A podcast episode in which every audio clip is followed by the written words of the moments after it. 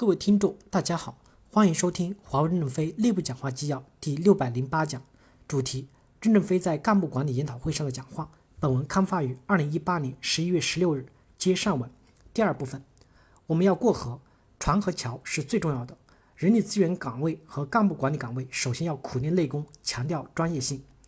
我们要过河，不能说打过长江去。船呢？金门战役，解放军全军覆没，实际上就是因为没船了。第一批船开过去。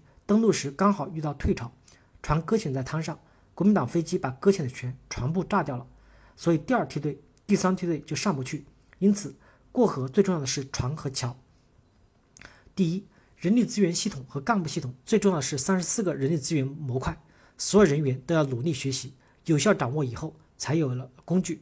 大家都知道，必须要会螺丝刀才能做电工，必须要会扳手才能管道工。必须要抡起锤子才能做铆工，如果没有工具，拿手去搬钢板，能搬出轮船来吗？因此，你们要善于掌握工具，用工具帮助主战部队解决干部体系的建设和考核体系的建设。人力资源有三十四个模块，每个模块先出一个单板丸，至少就有三十四个。将来每个模块至少三到五个单板丸，那就产生了一百到两百名专科医生。然后，对于能将三到五个模块用得好的，叫全科医生。再产生两百到三百名，那么将来人力资源就能有五百到六百名真正的明白人，我们这个体系就强大了。所以现在的考军长就是逼迫大家学习。我们认为专家不够，那就增加专家的数量，也欢迎外来的专家。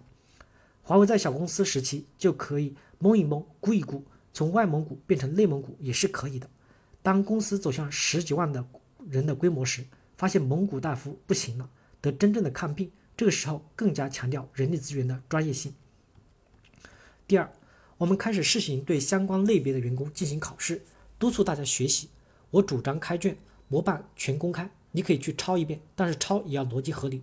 如果只是书法家，不叫理解；如果能抄出一个逻辑来，那就证明你对内容有理解了。你们讨论一个小小的变革时，还可以分别扮演员工、系统部、代表处、地区部、公司职能部门、董事会，大家 PK。吵得天翻地覆，也可以全球直播。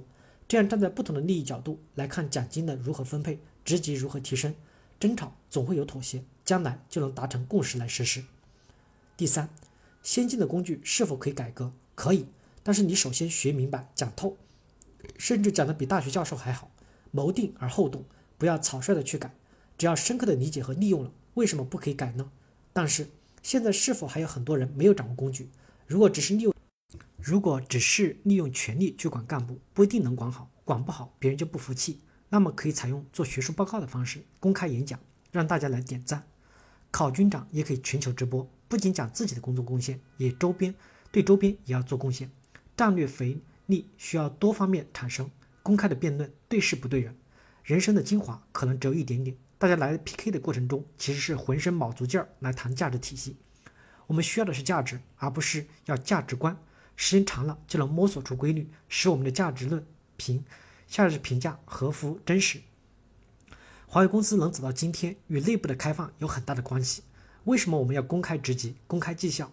为了给你们多涨点钱，又担心涨错了。如果有人说要隐私保护，那你降低职级不就保护了吗？如果你职级低，还在努力工作，给你一个雷锋的称号。但我们是市场经济，不需要雷锋。雷锋是指思想上，我们在考核体系不主张这个方式。所以大家一定要总结我们从西方引进的这些模块，可能他们还不够先进，可以改良，但是需要你们明白以后才能去改。我们要考虑如何利用这些模块来提高管理效率，不要总是盲目的增人、盲目的叠饼、盲目的讲故事。感谢大家的收听，敬请期待下一讲内容。